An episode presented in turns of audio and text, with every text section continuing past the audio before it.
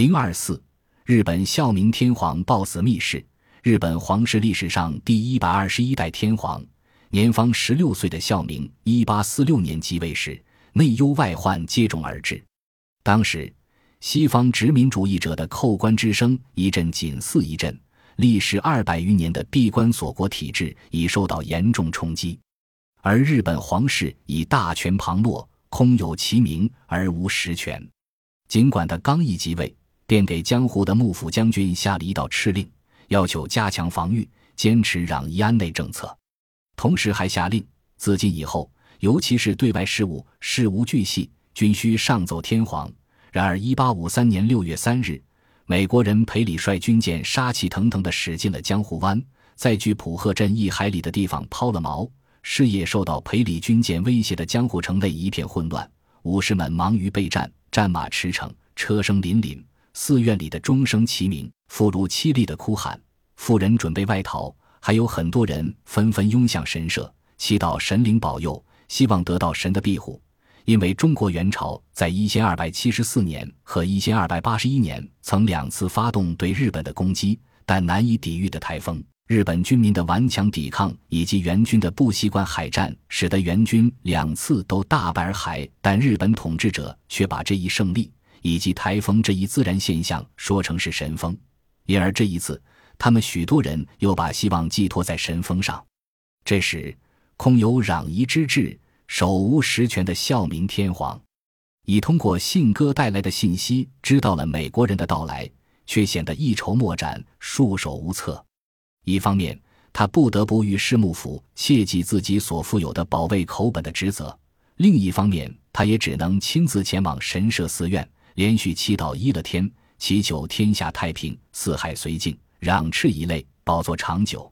但是口本举国上下的祈祷并没有奏效，船坚炮利的美国军队不顾幕府的阻拦，以裴礼为首的数百名荷枪实弹的美国水兵强行登岸，并迫使幕府代表接受了美同总统的国书。这份国书上印有美国国玺烫金大印，并写在上等牛皮纸上。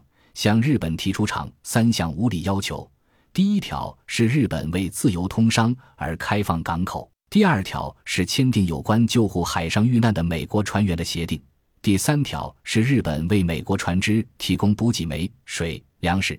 对此，幕府既不想接受，又不敢拒绝，只能采取拖延的策略，答应第二年再做答复。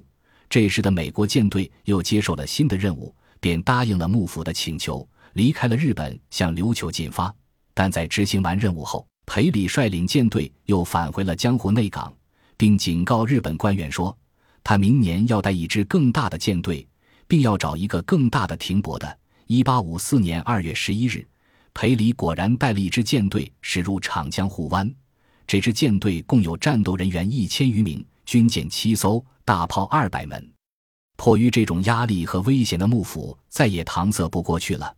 被迫与美国签订了《日美神奈川条约》和《夏田条约》，接受了美国在其国书中提出的各项要求，对美开放夏田、香管两港口。其后，英、俄、和、法四国又分别迫使日本签订了条约，将日本置于半殖民地的地位。裴礼来到日本，敲开了日本锁国的大门，是日本近代历史上的一个重大事件。它使日本面临着步中国后尘、沦为半殖民地的严重危机。至此，日本历时二百余年的锁国时代宣告结束。伴随着这一变化，饱经内忧外患，日本皇室的命运也发生了戏剧性的变化。昔日大权旁落的天皇，突然成了各种政治势力争相尊崇的对象，天皇的政治地位随之不断提高。曾经将天皇视为玩物。现仍掌握大权的德川幕府，首先开始向天皇求助。由于被迫实行向外国开放港口等一系列政策，德川幕府遭到了日本社会各阶层的广泛反对。惶惶不可终日的幕府，为了达到保幕开国的目的，不得不求助于天皇的支持。他们开始用大量的金钱孝敬天皇，以争取天皇的支持，进而。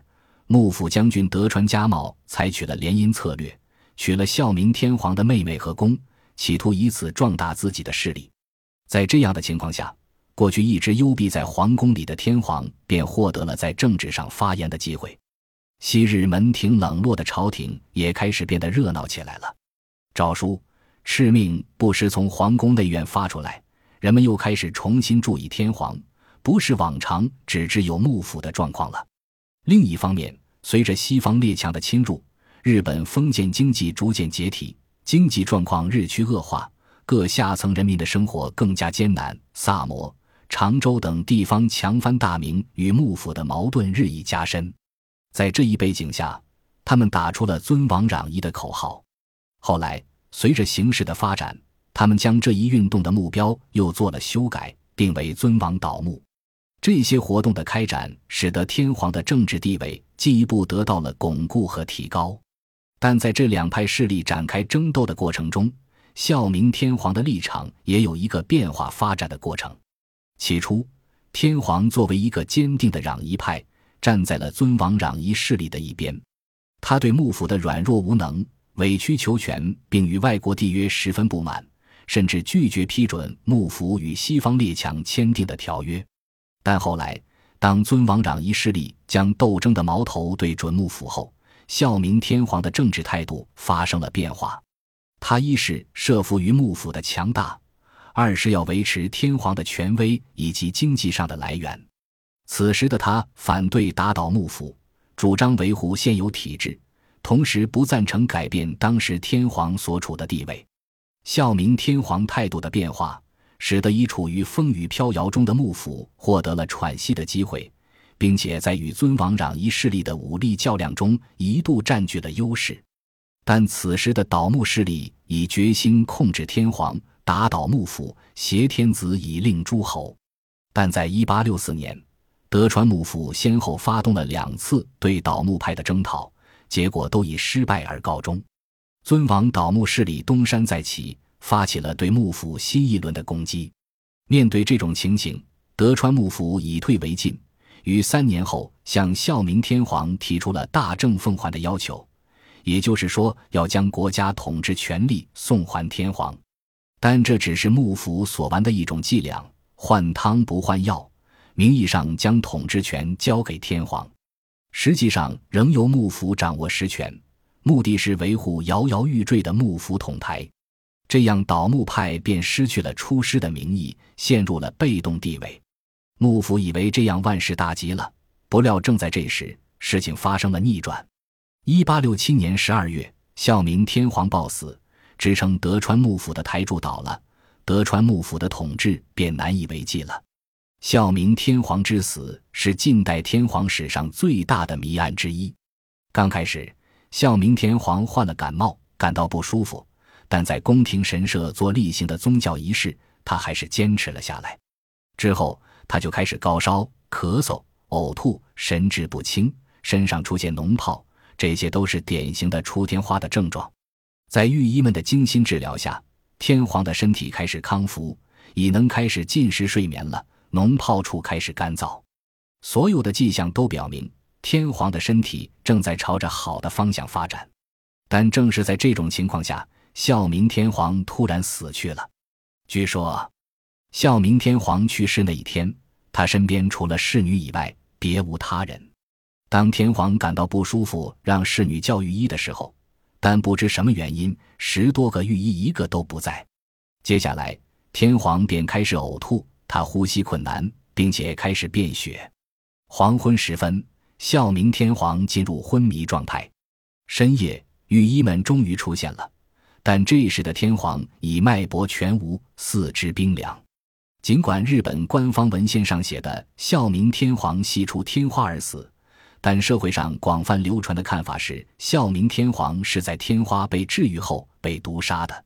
更有甚者，有学者通过研究宫廷日记指出，投毒是没有疑义的，并且凶手之一便是倒幕派首领之一岩仓居士。